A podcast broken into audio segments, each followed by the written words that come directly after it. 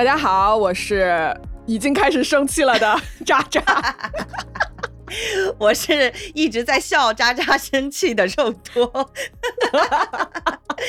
就今天在评论区啊，有一个朋友跟那个渣渣对话说啊，好羡慕你们啊，我就是不会吵架。哎，今天这一期我们请来两位吵架大王 来给大家现在来上课。那吵架大王都是我两个特别好的朋友，呃，在日常生活里面呢，我觉得他们真的就是很有一些真才实学的。一位是北海，Hello，欢迎欢迎欢迎欢迎，被抬得这么高，有点不好意思，不用不好意思。还有一位是叫满顶，我觉得。戏剧界的人都知道他是以吵架出名的啊，刚王 满顶满主席，就是各种妖魔化我。他已经开始杠你了。哎，我我想说一下为什么请这两位朋友来啊？因为这两位的那个吵架的流派，在我看来还是挺独特的。首先先说北海吧，北海是一位编剧，所以他。其实他跟我们最开始的时候说，他是以一种匠人的心思在吵架，非常研究他的一些话术。我我们先听听，你觉得你自己什么流派的？就其实呃，说匠人是往那个有情怀的说，如果没什么情怀的话，其实就是啰嗦，就是唐僧。然后我吵架主要靠体力好，耐力好。就是持之以恒啊，一颗持之以恒的匠心渡人上天台。呦喂，我已经不行了，我想怒气值，我怒气值已经开始飙升了。就只要你够坚持，你就总能等到对方的逻辑漏洞，然后你就顺着这个漏洞一路往下推导，就可以最终推导出对方你就不配活着。因为其实说到底，谁配活着呢？对吧？我以为你只是想赢这个吵架，没。没想到你的落点是你不配活着，太厉害了！你给我去死！因为谁配活着呢？说到底都不配。但是不是所有人都有这个觉悟的？你让他第一次知道这件事儿，对他来说还是挺震撼的。所以，由于我的耐力很强，嗯，我就会赢。哦，就是之前大家有问过吗，就是怎么算吵架赢了？嗯，我就觉得，如果说。对方已经无能狂怒，只会飙脏话了，或者说他就把我拉黑了，那这就算我赢了啊。或者说对方无话可说了，这也算我赢了。如果这种情况就算我赢的话，那我就没输过，因为 everything will be okay in the end. If it's not okay, then that's not the end. By okay, I mean I won. 对，就是这样。就其实不是你吵不过，是你没有劲儿跟我一直吵下去。所以我现在特别想知道满顶的流派是什么，是不是也这么牛逼？我觉得我的流派啊，就主要是先得有一个大前提的一个判断，嗯，就是我一般吵架开始之前呢，我先自己过一下，有提觉得我理亏呢，就是立刻认输。从来不开始任何的，就是我可能会输的吵架。但凡开始，我就一定是会赢的。然后输就是一秒道歉。然后大概是这么一个情况，所以基本上是走那种辩论型。我的天哪，我好怕这种。就是我有一套自己的那个逻辑路径嘛。哎，一个是脑子好，一个是体力好，这两个人真是神了，我觉得。这两个人搭起来，我们俩今天就真的可以。哎，我俩真的战五渣啊，就是一点本事都没有，跟他俩相比。对，嗯，哎，我这样。我说一说我是什么流派哈，嗯，首先拼脑子，我觉得我肯定拼不过满主席，嗯，哎，拼体力我是没戏的，我们白羊座是没有这种耐力干这种事情，我们五分钟之后就把这事儿忘了。对，我是我是什么型呢？也不能说是爆发型，我是气势 气势型选手，气势如虹吗？对，为什么啊？为什么呢？因为我大学四年的本科教育是唱美声的，所以我有大概，我有大概很多年十几年的这个发声方法的训练。就是我们当时在剧场唱歌的时候，我美声就是这些唱法是不需要话筒的，就是我站在台上唱，嗯，最后一排的观众是可以听得非常非常清楚的，嗯。那你想，如果我用在剧场唱美声的这个发声方法跟任何一个人吵架，他在当下是会被我那个。气势所压倒的，这个东西瞬间的爆发力非常的可怕，但是它不持久。然后呢，我这个人的个性呢，就是吵起来我会已经就没有脑子了啊，就 全部都是攻击，攻击完了我爽了我就跑了，哎，就我的吵架就是这点本事。可以增加一些科技手段呀，就是用一些什么扩音喇叭的方式，让这个持久性增强。一 一直 repeat 是吗？对对，复读机策略嘛。我觉得这你属于扮猪吃老虎了，因为我们一个靠体力，一个靠脑脑脑力，然后你我刚才差点说成奶力。我重新说，好棒啊！这个流派什么方法？太直接就开始了侮辱。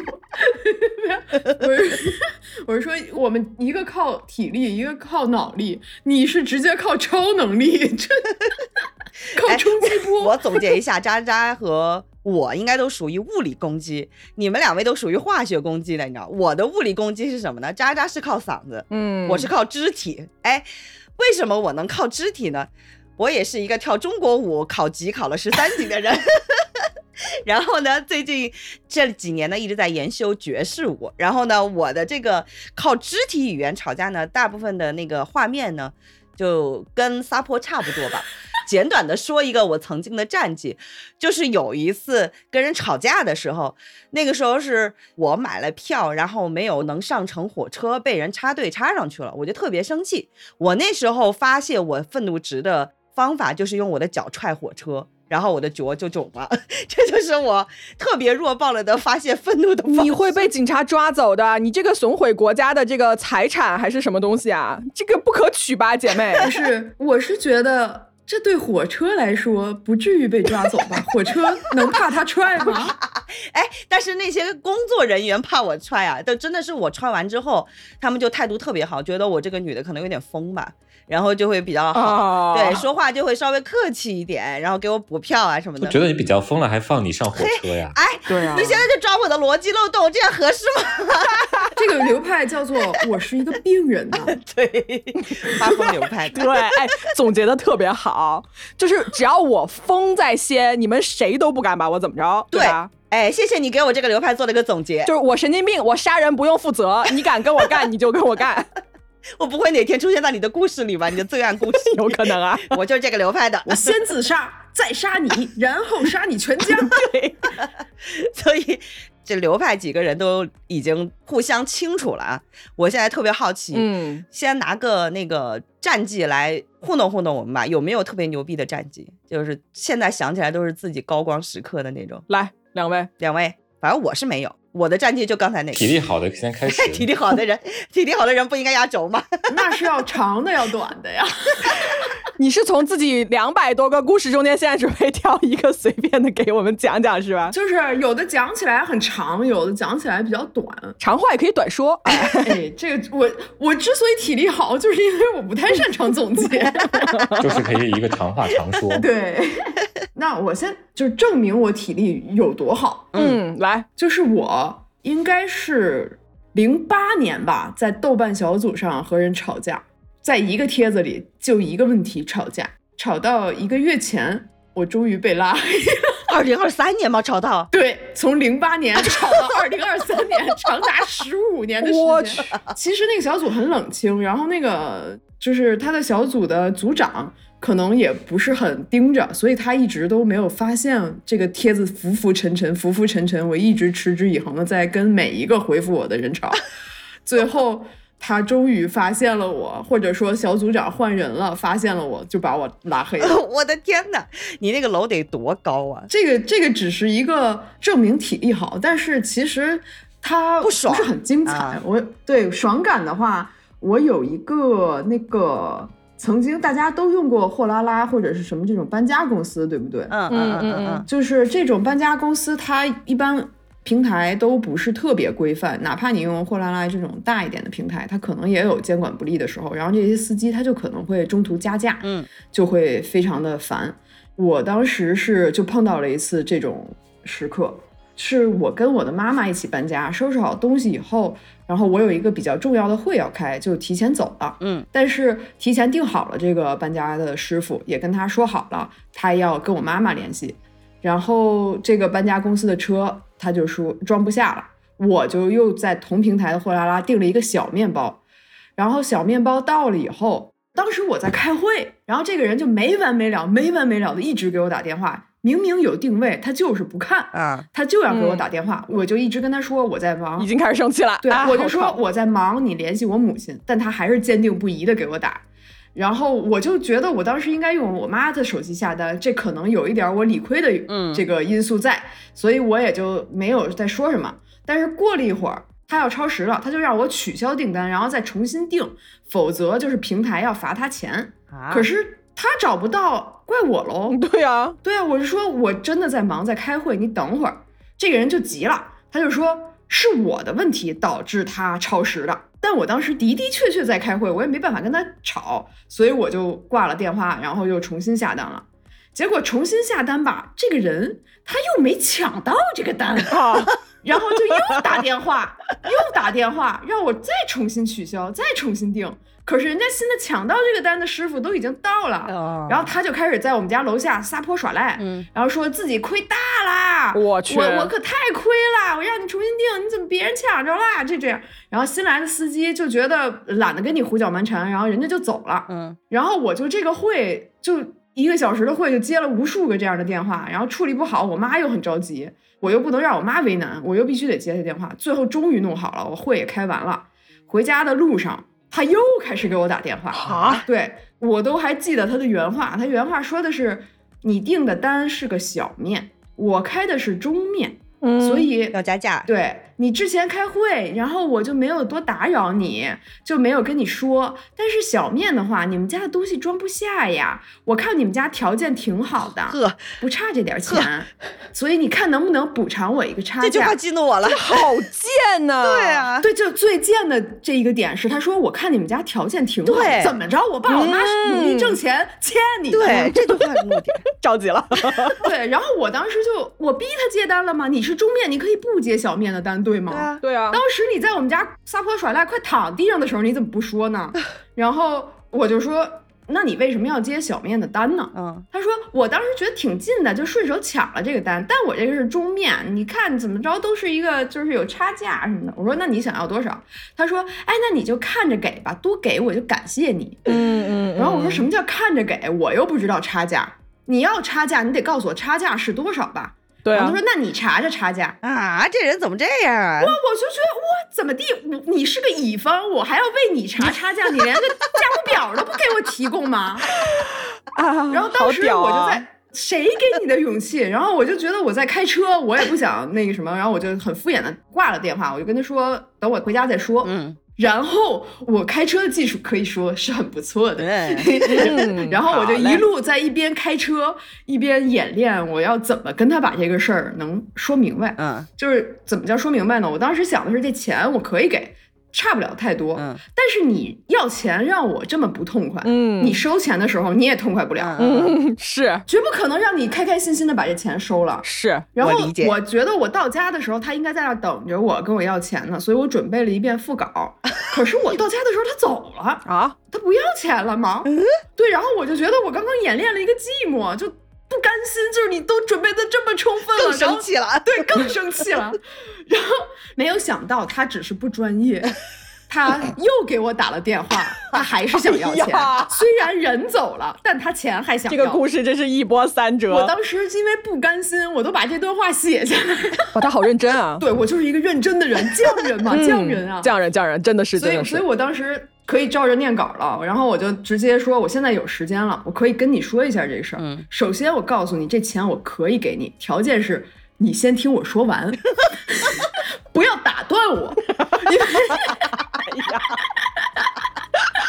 就唠个十块钱，厉害厉害厉害，这条厉害，因为我我那么完整的逻辑，我那么认真的梳理，你要打断我，好气。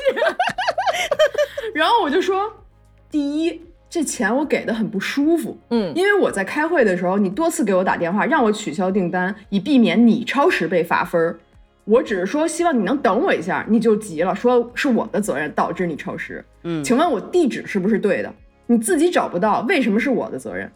第二，你接单的时候你也说了，是因为距离比较近，比较方便就抢了这个单。这个过程中我逼你了吗？我没逼你吧？你觉得不合适，你可以不接，没道理之后让我补。第三，你让我补 钱的理由很有意思呀。你的原话是我看你家里条件不错，不差这点钱。那请问我家条件不错，是我们家世世代代辛勤工作攒下的资产，是我们的错吗？是我们欠你的吗？这是什么理由？所以综上，我认为你手心向上、张嘴要钱这个行为非常不体面。你要是能接受，那好，这钱我给你。嗯，然后他的反应是啥？对方就懵了，因为他肯定没有想到我是如此认真的人，准备了一个稿啊。哎，对对，然后他就。在那儿懵了半天，而且我之前跟他在开会的时候，因为毕竟在开会嘛，就是我都好像很好说话的那个样子，他就完全没有想到的是自己面对的是一个港狗，然后，然后他说：“那你你听我给你我我听我给给你解释。”慌了，然后我说不用，我没有时间为这事儿继续扯皮了，你就说这钱要不要吧？你要要我就打给你。嗯，然后他说：“你要是这么说，那我就不要了。”哟，还挺有气节。他马上就要说。但是，但是我就打断了他。哎，你可没说不让我打断你呀。这个节奏不错。他就说你要这么说，那我不要了。但，然后我说啊，那做个体面人挺好的。然后我就挂了电话了。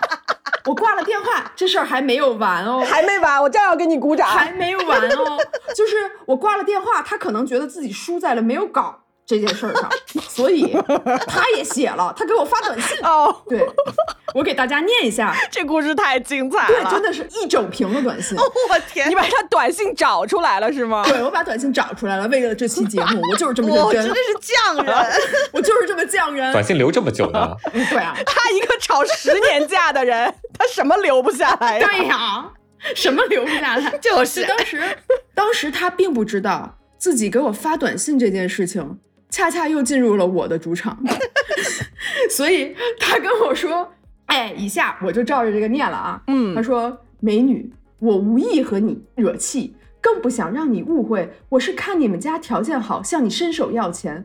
我自然有自己的尊严，我的经历和辉煌也不是你能理解的。辉煌，我只是本着人和人能互相理解的思想，向你说明一个道理：你订的是小面车，你的东西根本装不下。”但是你母亲说你很忙，在开会。你也许是做大事的人，不想在你忙的时候打扰你，给你添麻烦。此处还有错别字，添麻烦 啊！正好我去的是中面车，想着既然来了，就先把活干了，所以当时并没有找你理论此事。没想到活干了，没得到理解也就罢了，反而还让你如此误会。钱是好东西，但远没有好到让我丧失自己的尊严。这个世界人和人的心意是相通的。既然你认为自己是对的，那我多说无益，你自己好好想想吧。按照你的道理，我当时就应该向你说明此事。在你忙的时候，你觉得我那样做好吗？就我当时就大哥，你有什么经历和辉煌？好想理解一下呀！你是听着刘欢的《从头再来》，一边流泪一边给我写的短信吗？我的天哪！到底是什么误会啊？我说的不都是你的原话吗？好精彩。对，按照我的道理，你就不该出声，好吧？我现在给你论证一下，为什么你他妈不该出声啊？但是我还是保持了一下风度，毕竟他给我写的非常礼貌嘛，都是人和人之间的善意。我觉得他的他的文字很有中国戏剧的特点，就是腔调很浓。编剧出现了，很舞台，对，就有一种戏剧腔就起来了，嗯，甚至可以用歌剧的宣叙调唱一遍，至少是八百人以上的场哎，然后配上渣渣的美声，不要 Q 我，讨不讨厌呀？然后我就说，我当时就接着给他讲道理嘛，我说小面装不装得下是我的事儿，装不下我可以再搬。你开中面来，却接小面的单，这不是我逼你的，是你自己的选择。你接单的时候，也并不是知道我们家东西多才特意开着中面来的。就是想到了这儿再给我们加价，否则你觉得不合适，完全可以不接。嗯，我不管你之前有多辉煌，你以 我看你家条件不错，不差这点钱为理由，不管是我开会中还是开会后，不管我干的是不是大事儿，都是没道理且不体面的，同时也是不合规的。我甚至可以向平台投诉你，但我没有，我还是出于对你劳动的尊重给了好评，不是吗？你现在再发这个东西给我有什么意义？尊严和脸面这种东西不是别人给的，是人要自己挣的。你也好好想想，没必要再回我，道理都很明白了。你不明白，我也没义务再多说了，就是这样。然后他就没有再回了。我的天哪，好认真啊！而且真的好精彩啊，这个故事。你的回复真的很工整哎，就每一个都怼回去了，然后特别用心，就是很有强迫症。这一点我其实很……哎，各位各位。我打断一下，这个飞书只有四十五分钟免费的时间，我要重新给你们发个链接，你们重新进来一下，好吧？好的，好的。哦天，嗯嗯，这个节目已经穷到就是连这个付费都付不起。哎，你关机前还要挑唆一下，结束会议。哎，来接着聊，厉害！哎，我觉得首先他的这个逻辑整理能力，然后他是，就你跟他吵架，你是真觉得。我错了，对，有没有？就是他说的那些东西句句在理，我可能会立刻跟他道歉，我说对不起，是我不对。对我其实吃亏也是在这一点，我太认真了，我就特别欣赏像刚才满顶吐那几个槽，我就就觉得非常棒，就是那种一句话把人噎回去，然后就直接把对方点燃，然后我就优雅的转身离去，不带走一片云彩的那种。哎，我就想学这个。你想学啥？学优雅的骂人？学哪个？就满顶那个本事，就一句话给你撂那儿，然后我整个人就爆了。我就觉得这本事太牛逼了。对，哎，要不然满顶你说一个你的故事吧。对，是的，秀一下。我觉得就是这个风格呢，基本上就是短话短说。嗯，就是吵架这种，我很难就跟人吵非常长的时间，因为我觉得就是道理就这么一二三嘛。其实说完就只能进行一些重复，因为体力不好。然后重复就是进入到体力阶段了嘛。是。然后呢，我觉得我分享两个点吧，就是就基本上很多时候是用在一些投诉，嗯，对吧？就是但凡一个正经公司。有客服电话的，我觉得都可以进行一些投诉的工作。然后一般上来呢，就是基本上大家都会遇到一个情况，就是说人家说那我也没有办法，这是我们公司的规定，嗯，这是比较常见的一种说法。那一般这种时候，你就可以跳出这个逻辑怪圈，说那我接下来要投诉你们公司的规定。这个维度我也是没想过。对，请帮我转接，就是这个方面的。然后，因为基本上他说他解决不了嘛，我说那请你告诉我一下你的工号，我也不是针对你个人，我只是针对你们公司的规定。然后我就继续打电话，嗯，然后就换一个新的人嘛。我说你解决不了我的问题了，然后再打电话叫投诉部门。然后人家说你好，我是投诉部门。我说你好，我要投诉你们投诉部门。这种就是你知道，一般就是要跳出对方的这个怪圈。但是呢，今天我觉得重点分享不是这个，就是当我自己是接电话的那个人的时候。就是我觉得，就你比较擅长打电话投诉，你就也比较擅长接一些投诉电话，然后这个其实是比较重要的。然后尤其是只要不是国企和政府单位。你就可以进行一些恣意妄为的这个事情 哦。来来来说一说，对，就是呃两个小例子吧。然后有一次呢，应该是我们在进行一个售票活动，这个售票活动比较紧俏，然后就是设置了一些规定，就是你购买的时候要做一些备注啊、登记啊等等等等的。嗯，然后就是有观众没有这么做，那就要给他退票。然后呢，他不同意，他就不退，然后就得给他打电话，就说要给你退。然后他说他要投诉我，然后说我的机票都买好了，我的酒店都订好了，什么什么什么之类的。我说，可是我说看您的订单距离现在也才过去了三十秒钟，您方便向我展示一下您如何在三十秒的时间内完成了下单、买机票和订住宿这样的一个神奇的操作呢？然后场面就沉默，尴尬，就是一个大沉默，就类似于这样的。然后到还有一次是有一个客户就来投诉我们，他要办理会员，然后呢办理完之后没人搭理他。那当然，这一步啊，我觉得是我们错，嗯，所以上来我就承认了是我们的问题，我们怎么怎么着要怎么怎么赔偿你，然后他就开始得寸进尺，需要一些进一步的赔偿，嗯，然后也提出了很多很多方糖的这个需求。我听完了之后呢，我就说，我说我给您举个例子，如果您购买了一个航空公司的机票，因为航空公司延误耽误了您一个亿的生意，他能赔偿您一个亿吗？就是类似于这样的一些辩论，就要把对方杠在那个杠头上面，就把他带入到一个自己的逻辑里面，好像一下就忽略到了我曾经忽略了没有及时跟你联系这个事情。然后对方就说我要去投诉你什么什么的，我说嗯，那非常欢迎你投诉我，我就是接待这个投诉电话的人。然后对，就是我非常希望您之后不要再来我们地方消费了。好任性哦，嗯，这么刚，我去，非常刚。哎，我觉得满顶牛逼的是在于说，首先他的脑子非常的快，就他。反应非常快，嗯，然后呢，就是他的应对方式中间，他首先他能跳出对方给他的这个逻辑怪圈，他能跳出来，他能站在 降维打击的一个层面上给对方致命的一大逼斗。完了呢，他很擅长用类比或者举例的方式让对方一下蒙住，对，对不对？我很多时候我就是吵架的时候就是搜肠刮肚，我想找一个特别有意义或者是特别牛逼的一个。比喻，我来给大家说一说这个道理是什么。但是我那一下我就找不出来，哎呀，那个干着急呀！满顶，我现在能不能现场拜师？我就是想跟你学一学这些本事。而且我觉得还有一点就是，尤其当大家在打一些那个客服电话，如果你在进行一些深夜客服电话投诉的时候，对方也是人嘛，就要把对方拉到自己的这一面。所以有时候我比如说那种大半夜十一二点了，一点钟那种二十四小时服务热线的时候，我说。您好，您也很不容易，大半夜的还要接听我的电话，我也知道您很辛苦，但我并不针对您个人。您觉得我这个经历是不是也很惨？那咱们一起来聊一聊这个事情。然后就是就是要这样的一个一个套路，就是因为上来用同理心来吵架。对，就是那个您是不是觉得您的公司是有这个问题的？我也不是针对您个人，就是要要以这样的一个态度去进行应对。而且你听他的声音，他字正腔圆，然后又充满感情，我都觉得说。我好喜欢你啊！我不想跟你吵架。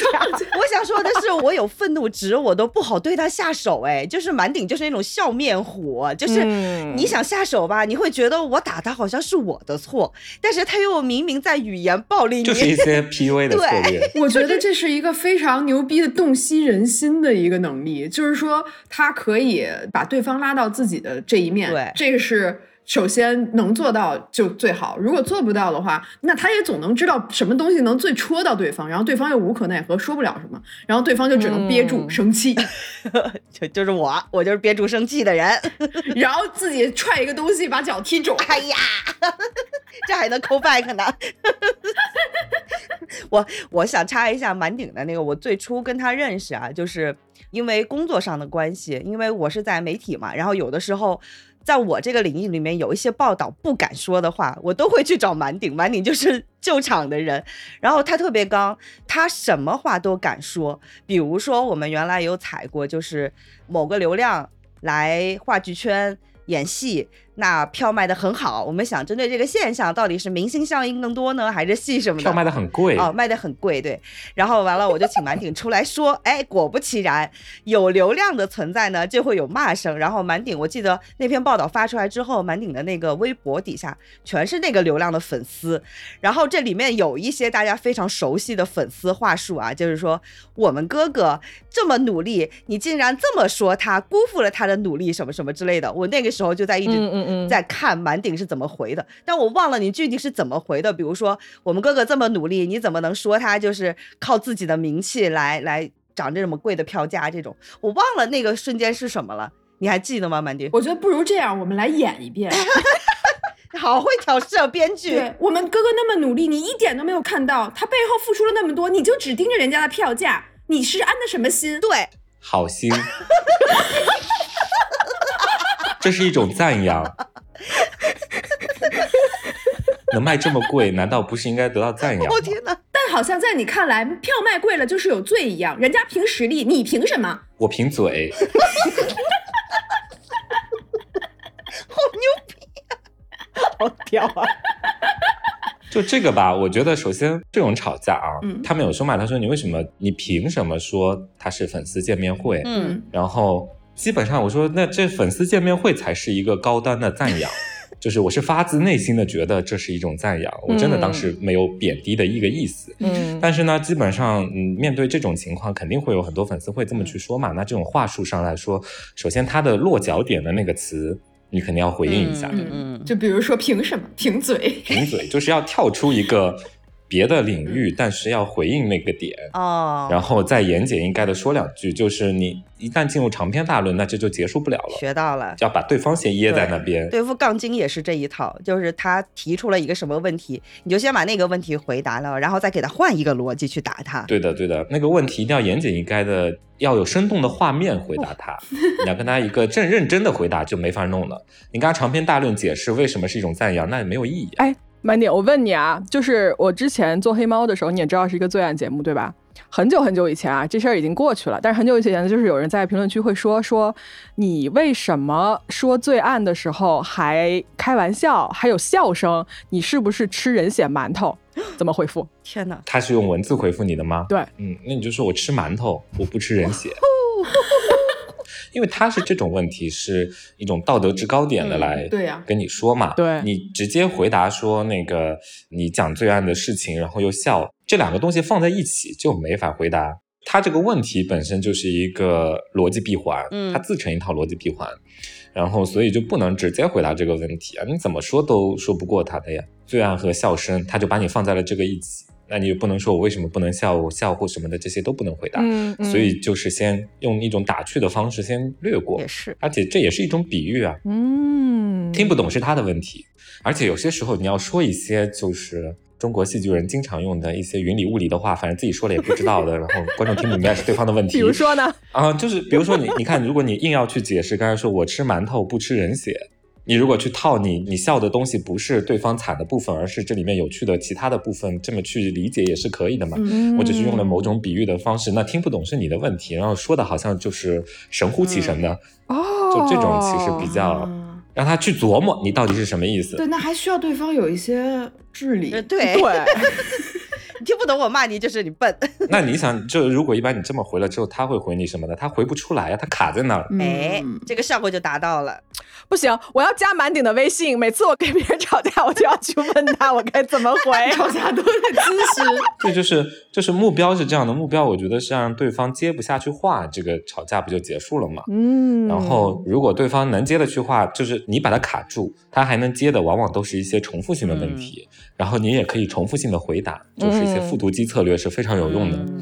天哪，学了好多。嗯，我刚刚其实还正想问，假如对方揪着不放，就是说，那你没有回答我的问题，你是不是就想蹭这个流量？就是他还是很正经的在这儿指责你，依然站在这个道德制高点上。嗯，我就是很想把这种人从这个道德制高点上拉下来。那只能说，就是你反复的在问这个问题，你的流量比我高啊，就是类似于这种。哦，也是哦，嗯，是这个逻辑，确实是。就可以说，难道咱们不是在一起吃馒头吗？就共享盛举。对。向你举杯。我现在终于知道吵架是个脑力活了，因为我发现，当然啦，对那个逻辑换来换去的，好不适合布洛芬的这个节目，竟然有这么多逻辑。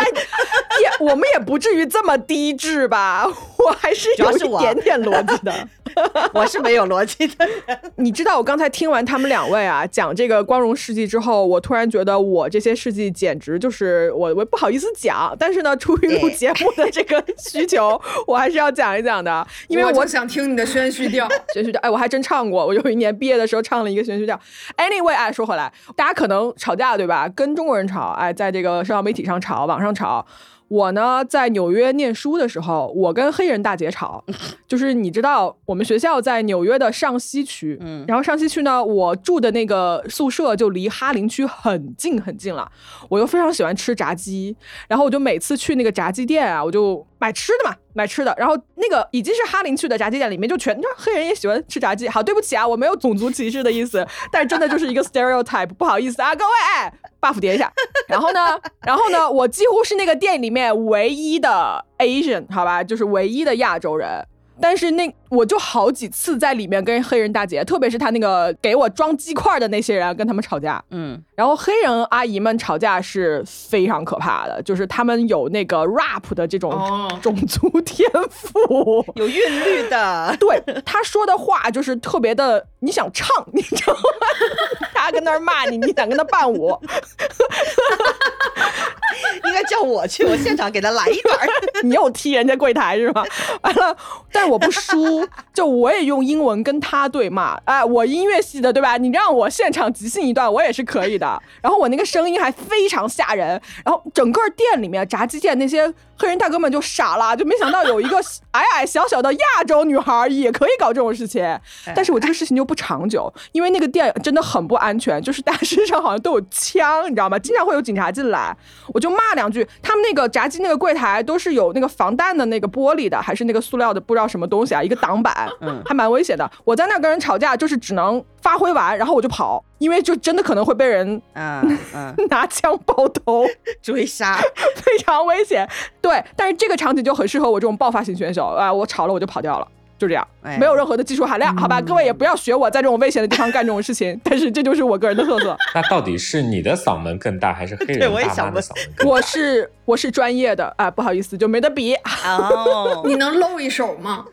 不太行，现在没有那个场景，没有那个情绪，怕卖不行是吗？不，他一定是要他一定是要情绪到位了才可以。嗯，咱俩咱俩可以去唱 K，我可以去给你唱一唱什么美声之类的，你就知道了。但不是吵架。嗯，我觉得在场除了肉多，你们两位我谁都吵不赢。你就这么理所当然的把我给撇出去了？你是咱俩就算了吧，好吧？这个本事都不太大。哎，我是那种延迟型选手，我可能当场发疯。如果我没有发疯的话，我会回去会想一些就是。比如说打蛇打七寸的那种，我就去打那个七寸。怎么说？我简短的分享一个我之前的案例啊，就我我有在节目里面说过很多次的，之前的那个骗过我钱的那个相亲的那个渣男，然后他在我问他要钱的那段时间，非常的激怒我，每次都会说类似于那种说啊，原来你也是这种现实的女人啊之类的。但是前情啊，两位嘉宾不知道前情是他问我借钱耶。他有难，我给他借钱，然后那个时候就是我找他要钱的时候，是我比较困难了。你怎么着，你都应该当时说要当我男朋友的这种关系底下，你至少是得为我着想一下，把钱还给我。然后他就开始指责我说，没想到你跟其他的女人也一样这么现实，只认钱什么的。我当时就说这合理吗？这种话。然后我就每次只要看到他的聊天框，我都到了一种心悸的地步。最后。我是怎么拿回来我的钱的？我是用我的侦探术先找到了，因为我们是在相亲软件上认识的，我就去他的相亲软件上看他的在线时间，然后在在线时间，我看那段时间还比较活跃，我就知道他还是在用那个号在诈骗，然后我就开始举报，不停的举报，然后找到那个客服，把那个截图拉过去，结果没想到那个客服介入之后，瞬间。他就把钱还给我了，就证明我可能，我现在弱弱的表示一下，我可能就打到了他的七寸吧，把他的那个所谓的东西给炸掉了，然后他才会还我钱。但是，嗯，在嘴上我没有优势。对啊，但这不是吵架呀，是维权。对，这维权呀。对，我觉得他说你那个话听着好气哦，就直接啊，直接说回去。没有想到你也和其他一样男人一样经不住现实啊。那如果是你，你怎么回？然后我当时我就气的我就不回了，我我每次到这种我就不回了。那你。应该说，那你为什么还不如其他男人一样，还能给我花钱？对呀，对呀，就是这个，就是你为什么我跟其他女人一样现实，但你却没有其他男人一样撑得住现实？天哪，我吃的这个亏，当时就没认识你俩。而且我觉得这个七寸还有一点就是，如果单说吵架的话，这个人他都出来拿这种事情诈骗了，那他就是穷呗，嗯，他就是穷到不要脸了呗。那其实你想到这一点的话，那你攻击他就是攻击他穷。对，对我来说速战速决。如果只是想发泄情绪的话，又想省时间，那就说他穷，说他丑，说他蠢，说他过得苦，这些都是他没辙的事儿，他改变不了的事儿，而且他自己也知道。有厉害，我真的学到了，学到了，我好解气啊！这一集录的我。然后包括你可以说，你爸妈一定对你很骄傲吧？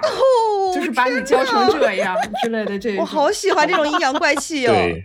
但是这种一般，如果你是在微信上吵架的话，还得掌握一个节奏，就是如果预判他可能是那种吵不过你会把你拉黑的人的话，你一定要一大段长段话就是直接发过去，不然你你这个还没有发完被拉黑了，你就不够尽兴。嗯，技巧，哎，各位记好笔记啊，这些都是 非常重要的内容，全是干货，好不好？今天全是干货，我们什么时候卖课吧？就是教你吵架课啊。我还有一个，我会在吵架的最后，我会说我今天就是这么闲。所以我回了你这么多，但是我觉得你时间应该比较值钱吧？你要是接着说，我还可以陪你。哦天如果他回了，那他就是陷入了一个跟我的体力鏖战中了。嗯，但他多数人就会觉得哈，我就不回了，憋死你！就是如果我回了，就说明我也很闲。对这期节目，哎，我就老老实实做笔记了。我今天没有故事，我的故事太弱了。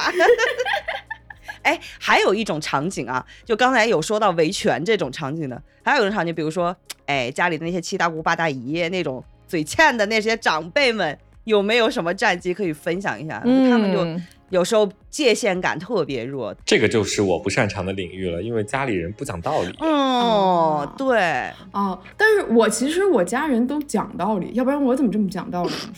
就是，是啊，对对，但是没有边界感的人我是见过的。有一次。就是哎，大家看看我的眼睛，我做过一个眼袋手术，但它还是有眼袋。哦，为什么提这个呢？就是因为我有一个牛逼的战绩，是发生在手术过程中啊！对，做手术你还要跟人吵架，你这是匠人，就是这个匠人真的是豁出眼球跟你吵。就是我当时一边做手术，他那个就是去眼袋的手术，它是局部麻醉，就只麻醉这一小片，所以你是有意识的。然后这个整个过程中，因为你的眼球就攥在别人手里，这是一个非常焦虑的体验。所以无论是医生、这个医美医生还是小护士，都会找话题跟你聊天儿。然后这个时候有一个小护士就说：“哎，外边等着你的是你老公吗？”然后我就说是啊。然后他哦，你们结婚多久了？然后我就说大概多久。然后这个医生开始了，医生说：“那你有孩子吗？”我说：“我没有孩子。”他说：“那你为什么不要孩子呀？”我说：“因为我不想要小孩，我不喜欢小孩。”然后他说：“嗯啊，那要是你意外怀孕了怎么办？”哈。然后我说：“那我就打掉。”然后他说：“那你怎么能这么残忍？” 然后我就这个表情，what？大家看不到我的表情，但是真的就是我当时就是一脸黑人问号，what？你在他妈说什么呀？然后我说这有什么残忍的？那个它只是一个单细胞，它只是一个胚胎，没有意识，它连心脏都没有发育出来。你跟我说这有什么残忍的？然后他说，但是那也是一个生命啊。我说他还没到一个生命的程度吧？然后他说，那他未来也可以成为一个人类呀。你就是杀人了呀！我说成为一个人类很了不起吗？你觉得你很了不起的吗？他就憋住了嘛，他就没法说了。这时候旁边的小护士打圆场，小护士说：“呃，我觉得我被爸爸妈妈生下来，我还是挺幸运的。”然后我说：“那的确你很幸运，因为我之前得过抑郁症，我觉得深深的知道，有的时候爸爸妈妈什么错事儿都没有做，有的时候你身边什么坏事都没有，但是有可能你就是会觉得活着没有意思。”嗯，然后这个医生说：“哦。”那你觉得活着没意思？你为什么不死呢？啊，他怎么敢说这种话？嗯，这个时候他手上还攥着你的眼球是吗？他手上拿着我的眼球，问我你怎么不死呢？我靠！我说至少这世界上有人不希望我死，你怎么看？我不在意。但是有我在意的人不希望我死，所以我不能死。嗯，然后他就继续说啊，我觉得抑郁症都是闲的。我靠，我操，这不行，我要爆了。对我说，你可是学医的，你作为一个医生这么说，你自己觉得合适吗？对呀。然后他就不说话了，然后小护士疯狂打圆场，开始讲冷笑话，讲了好多很好笑的冷笑话。然后你就什么？对，然后我就在那哆嗦，因为我觉得我吵赢了，并因为他已经不能说话了。然后我又听了冷笑话，我又心情很好，就想笑。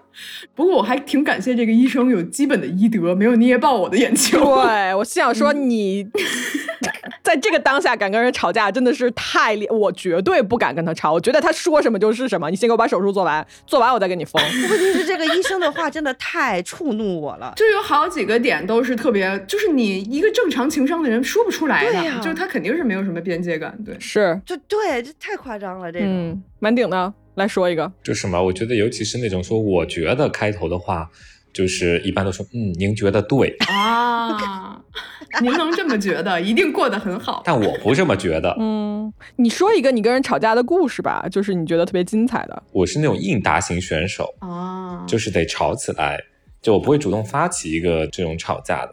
然后我觉得我比较擅长是，如果大家觉得在这个。解答问题，嗯，的这个场景中不知道该如何吵，那我我会有一个当下的一个判断，就此时此刻适合这个场景，因为你还要考虑对方的那个目前的状态啊，然后包括你和您这种用法，对对对，就是越尊敬，嗯，越阴阳怪气，就是这些点都要非常的掌握一下，还有一些重音。哎，我想问一下，就如果对方跟你阴阳怪气。的时候，你能很明显感觉对方在阴阳，就说话很可爱，但是呢，就是里面带的刀带着刺儿的这种情况，你怎么办？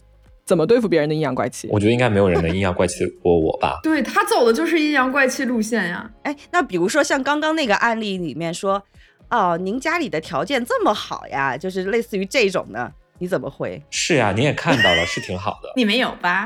我果然是没话说。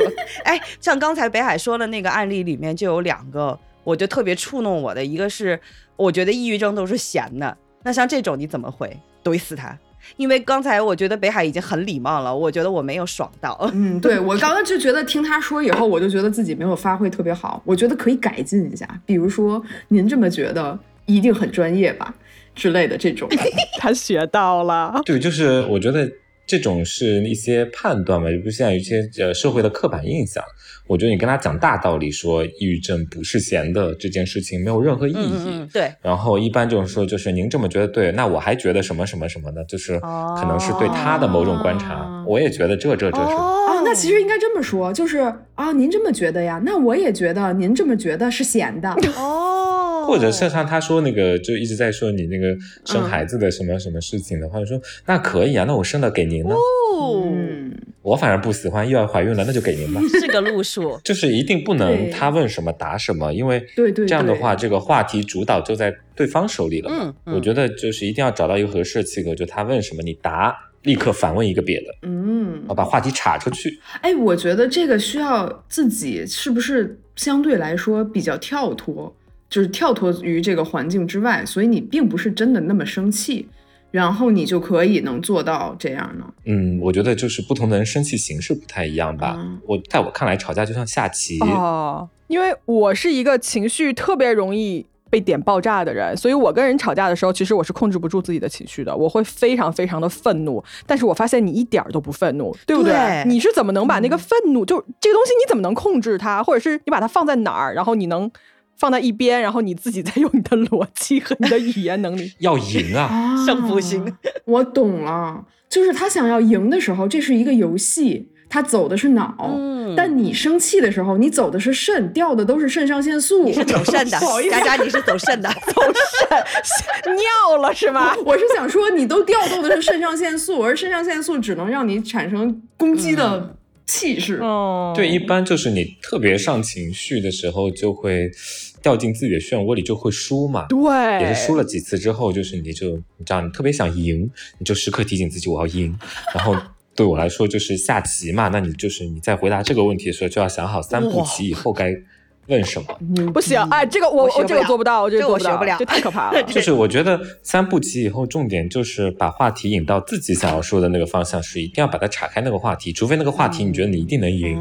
因为基本上吵架的时候就不讲道理嘛，因为你细细拆开来讲这个问题，就是一个逻辑悖论，嗯，对吧？就他的自己的那个都是很多时候是自相矛盾或者是什么的，你绝对不能顺着那个讲，顺着那个讲就。就自己越讲越生气。不过我都是因为觉得他说的实在太没道理了，只要戳一下就可以让他意识到自己不是那什么，所以我就会，的确是跟着对方的那个话题在走，但是我还是要把他怼回去啊。哎，我有一个疑问啊，我有个疑问，就是我这个人，嗯，有一个不能被碰的点，就是我非常非常讨厌别人冤枉我，嗯嗯嗯，就是。一旦有人冤枉我，我会立刻被引爆，然后立刻穿十层盔甲开始跟他干架。但是我现在觉得这个东西是。是非常低级的，幼稚吧，幼稚吧，对，幼稚哈，改一下词。但你们俩如果被人冤枉的话，然后开始要说这个事情不是这样的，对吧？我我就这种情况，你们会怎么办？我觉得就是首先是这样的，就是你被人冤枉的话，你肯定不能自证清白，嗯，因为他都冤枉你了，你说我不是这么这么做的，是没有任何意义的，也没有任何说服力。这个时候是话术是这样的，你要说，如果我是你，我看到这些这些，如果觉得是这样的话，就是要有一套引导方式，让他觉得他这么觉得是愚蠢的。怎么做到呢？因为我不知道这个具体的冤枉的场景啊，我我有点在想自己的案例里面好像有点想不起来，但是一般他对方肯定是得到一些信息，然后觉得是你做的嘛，嗯哼，或者觉得一般是这么个逻辑嘛，对吧？然后那你要跳出这个逻辑，就说如果你因为这些这些原因得出这么一个结论。是无法得出这么一个结论的，或者是说得出这个结论就是非常愚蠢的，就是要用这样一套逻辑去判断这件事情。就你不要自证清白，你去证明对方的逻辑有问题，对，然后最后导出说其实我没错啊，不是没错，是你觉得我有错，你有错，哎，对对对，好高端的玩法哟，哎，我还是不够。我刚才仔细回想了一下，好像很少有人冤枉我，因为我这个人特别透明，就是我没有什么秘密，大家全都知道，没有什么冤枉的点，然后以至于其实。被人冤枉一直是我一个幻想场景，就是我总是期待着自己被人冤枉。什么鬼？然后如果被人冤枉的话，比如说如果我在意的话，那很可能这个冤枉我的人是一个对我来说挺重要的人，那我就希望我也对他重要，对不对？那他冤枉了我，而我实际上没做这件事儿，这个总是能证明的。一旦我证明了，那对方得对我多愧疚啊！嗯，那他得多喜欢我呀！我就可以利用这一点，所以我一直都是这么想的，就是我在我幻想的被冤枉的场景里都是这样，不失为一个好办法。对，所以就你一旦这么想，你就不会特别生气了。不是你干的，总是能证明的。然后，那这个时候，这个人就会对你感到愧疚。那如果是网上的杠精呢？或者是比如说我做播客，很多评论区的那些评论啊，就不太友好，然后冤枉你的这个初心，你的本质是他认为的某种样子。哦，我还记得还有一个评论区的杠，就是在我们妇科检查的那一期，然后大概就是说是类似于说我们不为医生考虑。他们的一个生存状态什么的，但是其实我们那期节目里面是有前后都有在说，因为我们只是从一个患者的这个角度说的。就每次碰到这种事情的时候，那种纯杠的，我们真的是一点办法都没有。纯杠那就是故意冤枉你，这是另一回事儿了。就是那他就是在攻击你，他不是在冤枉你。我觉得那就完美套用刚才满顶说的那一套，证明你冤枉我是错的，证明你冤枉我是你蠢。嗯，你这么想，一定是你你脑子不好使，你才会这么想。天哪，我吵架需要这么烧脑吗？我现在陷入了深深的。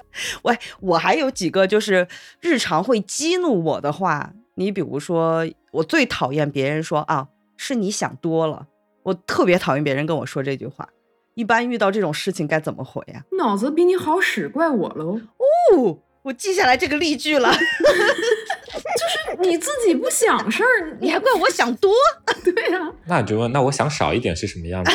哦，也是另外一个角度。如果他对你的外表进行抨击呢？比如说说你长得丑，说你腿短，说你屁股大，说你脸的皮肤怎么样，或者眼睛怎么样，这种呢？你这么在意这个，你对自己很满意吗？为什么你们反应可以这么快呀？因为因为 好羡慕。有的时候我如果我就是想快速的结束战斗，我就会攻击别人无法改变的点，而其实这些攻击的点有可能有一些就是我在意的，然后我就会想，如果别人这么攻击我，我该怎么说？嗯。但是在那么短的时间里面要换位到，就是已经情绪上头了，然后要换位到对方的那个角度，真的好难哦。对，吵架就是一个时机很重要，嗯，就是要在当下，就是那个气口。戳进去才能赢。练习。哎呀，吵架想要赢，就是要么就对方抓住了这个气口，要么就你抓住了这个气口。有多少人在吵架当下没发挥好，回家半夜两点睡不着觉，睁着眼睛心想：我应该说这句话那句话。我从小到大就这样，从小到大都是在床上气。我也是这样。那那你从来都没有过？因为这一次我不断的晚上复盘，然后下一次我就用到了。我当下反应不过来，我当下绝对反应不过来。我所以为什么我会做出踹火车的行为？就是我真的反应不过来，因为我我很讨厌，比如说渣渣，他的怒点是在于别人冤枉我，我的怒点是在于明明这个规矩在这儿，然后你不按规矩办事儿。问题是这个不按规矩办事的人呢，还得到了他的既得利益，而我按规矩办事的人呢，我就过得很惨。我最烦这种，比如插队，之前有人插队的时候，我说哎，您不要插队好吧？然后对方说啊，我岁数比你大，然后那个你就不能照顾一下老人家吗？就这种的，你怎么回？我八十了，就是长得年轻。哎，我遇到过插队的，就是在医院里面插队。但是这样子，在我绝对占理的情况下，我根本不惜的跟他吵。就我那时候医院排队嘛，完了就有一个人，他就开始在那儿蹭来蹭去，就在旁边，就是先是想假装问一下那个里面拿药的那些或者挂号的一些问题，然后他越问越问，这个人就开始往我前面站，你知道吧？然后就站，他就不走了，我就一推他，我说后面排队去。嗯，然后那个人。他开始还是低声下气说：“哎，来来来，让我站一下。”然后我说：“不行，后面去。”然后他就疯了，突然一下就从那个非常低声下气，一下子就开始骂人，那个唾沫星全飙我一脸，你知道吗？然后我当时非常稳，我说：“排队去。”哎，结果那个里面那个医院的工作人员他说：“怎么了？怎么了？干嘛呀？”我说：“我说，哎，插队。”然后那人拿那个，他里面不是有个喇叭吗？巨大声说。什么队？后面排队，赶紧的！然后那个老头就一边骂骂咧咧一边走了，我一点气都不生。哎，你就是找到那个气口了，就抓到了那个气口了，狠狠的打这个。哎，今天我学到了。哎 就对方情绪上头，你就越要稳，对，不然两边都上头，就这事儿就赢不了了。有道理。哎，那其实咱们说了这么多，就是例句啊、金句啊，然后方法论什么的，我其实特别想知道这个吵架的。大家的心理动机是什么？除了刚才说的想赢，一般我们凶案说到最后也会聊一下罪犯的这个动机。就他为什么这么干呀？哎，对呀。其实我觉得对于我来说，的确是想赢，但是这个想赢的目标并不完全是对方，就是吵架的对方。嗯嗯。一般我讲道理嘛，对方不讲道理，那我为什么非要跟他杠这个事儿？其实是因为我自己啊，刚刚也暴露了，就是得过抑郁症嘛。然后在那个过程中，就是我会不断的攻击自己，我有什么不自洽的点，这个点我努力的把它，要不然我能解释过去。如果解释过去，我还会继续的攻击自己，看有没有其他的漏洞。如果比喻的话，它就是一个忒修斯的小船，我不断的把这些构成我的关键的理念。当成一个个船板装在这个船上，试图让它无比坚固。然后哪里不自洽，哪里松动，我就努力的敲它，直到把它换掉，然后换一块更坚固的上去，然后以此来试图抵抗这个世界无常的风暴。嗯，但是我就看不惯其他的人，他们明明那么蠢，那么恶毒双标，但是他却能轻易的自洽，轻易的原谅自己。实际上，他只是只要你戳他一下，你就让他看到。你这个东西完全经不住推敲，他的船就翻了。他可能就是披这块塑料皮就好意思在海上漂。我就觉得你是不相信风暴吗？那我就要当你的风暴。厉害厉害。我是你的风暴。然后还有一点就是，我时常觉得这个世界有很多地方是不对的，它很糟糕。我凭一己之力是不可能把它掀翻的。就这些人，他比如说他就是可以无缘无故的自己什么根据都没有去冤枉别人。嗯，这些人他就你就把他当成沿途的小怪，当成支线任务，然后我就打他们。然后说的可能有点深奥，但是翻译成人话的话就是有点惨，就是说宝宝心里苦，所以宝宝要去砍人。对，这个翻译这是对，否则关我屁事儿呢，我自己开心就行了。所以其实现在我抑郁症好了呀，然后我就挺开心的。我就不怎么吵架，很少有什么事能激怒我。是，你是不攻击自己了？对，他天天砍人。对我，我得砍人，砍别人，我就能少攻击自己。哎，我好喜欢他，怎么办？你这个逻辑跟渣渣非常像，渣渣也是这样。我不是，你知道吗？我们有个提纲，完了说最后要升华一下主题，我写的是升华个解宝，吵就完事儿了，给我端起枪扫射，这个非常渣渣。我真的很爱吵架。哎，我很好奇，满主席的满鼎，你你的心理动机是啥？对，我觉得想赢是一个情绪出发点，就是是一个支撑你往下走的一个动力。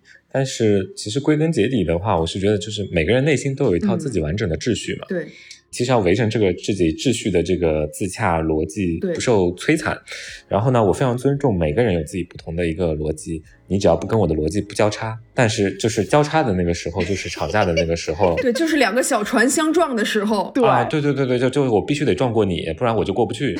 但是如果我明知知道我走错了路，就是撞到，这是我一开始说的嘛。如果我错了，我就立刻认输掉头，回去修船。对对对，然后这 如果这是我认定对的一条路，它就必须是对的。而且我觉得一旦我吵赢了，或者是这样的一个状况，那其实会让我觉得这条路。更加坚定，更正确。对的，这其实是对自己有很大的一个驱动力，而且我非常享受对方怒火中烧，我一泼冰水泼过去的那种感觉，就好像一坨红铁，然后你一个水浇上去，呲那种那种声音。对的，对的，对的，对的，就是你绝对自己不能生气，我觉得生气就输了，就是你可以背后自己生气啊。嗯。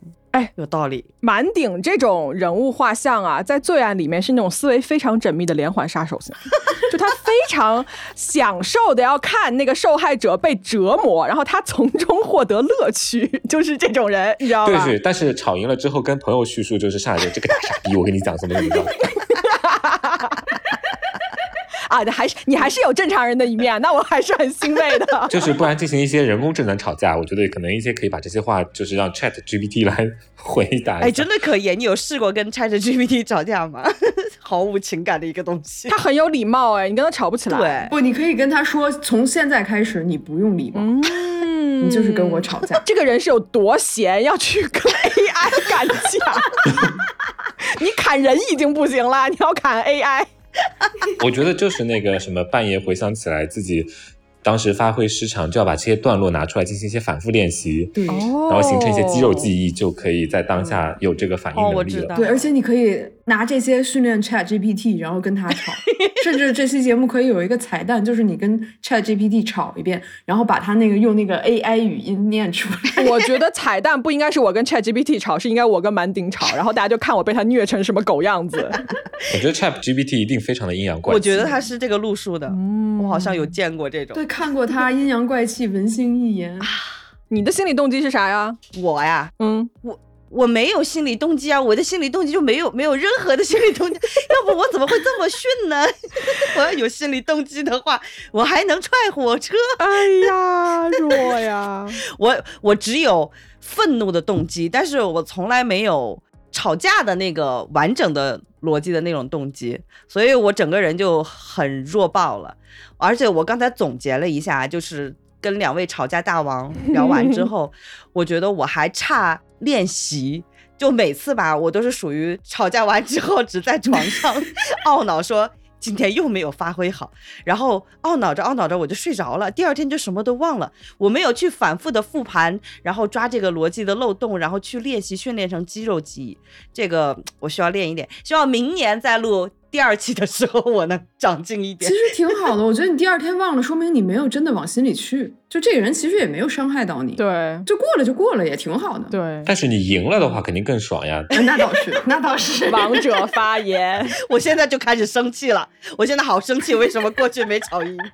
我觉得今天录完这一期，我会回去复盘我所有没有吵赢的架。哎，我这个人，我绝对会复盘，然后我绝对会重新自己跟自己吵一遍。期待你的笔记，特别是我跟我老公吵架，我觉得啊，我要学习一下满丁老师，好吧？两句话怼死他，赶紧加微信，实时的。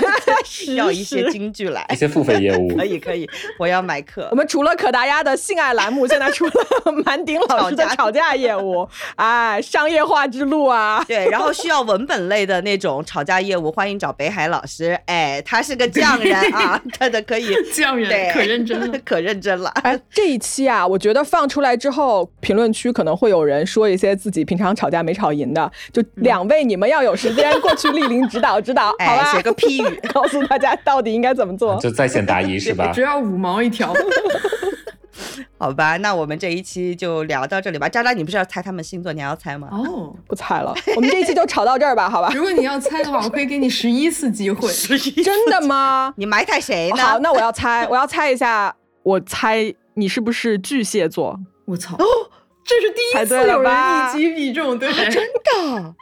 因为，因为你让我反着猜呀，那我就猜一个最温柔的星座呀。哦天，竟然一击必中，猜啊，好挫败，好挫败，我生气了，想吵架吗？来，现在开始彩蛋环节，现场开吵。但是满顶你是什么座？你是天蝎座吗？不是，我搞不定他。来，你们谁猜一猜？我不说了，我知道。你自爆吧！北海刚才猜对了，水瓶。嗯，哦，我我也一击必中，哎，我我赢回来了，舒爽了吧？真的是一个好胜心非常强的一个节目。对。肉多，你什么星座来着？不好意思啊，咱俩这个朋友关系可能也不是很深哦。你狮子座，我白羊座啊，咱们俩这火象星座真的绝了，这火象星座根本干不过人家，绝了，绝了，最弱的才是我们，你知道吧？长脑子就是为了增加身高的，你是增加声量，我是增加肢体动作的，这两个火象星座全是外放的物理攻击，一点用都没有，好吧？希望今天大家听完之后能够学到很多真才实学，希望大家都能成为吵架界的学霸，好吗？然后欢迎。在评论区进修啊，这是为大家争取来的两位老师在线点评作业，好吧？要开始卖课了啊！你越听越像个微商。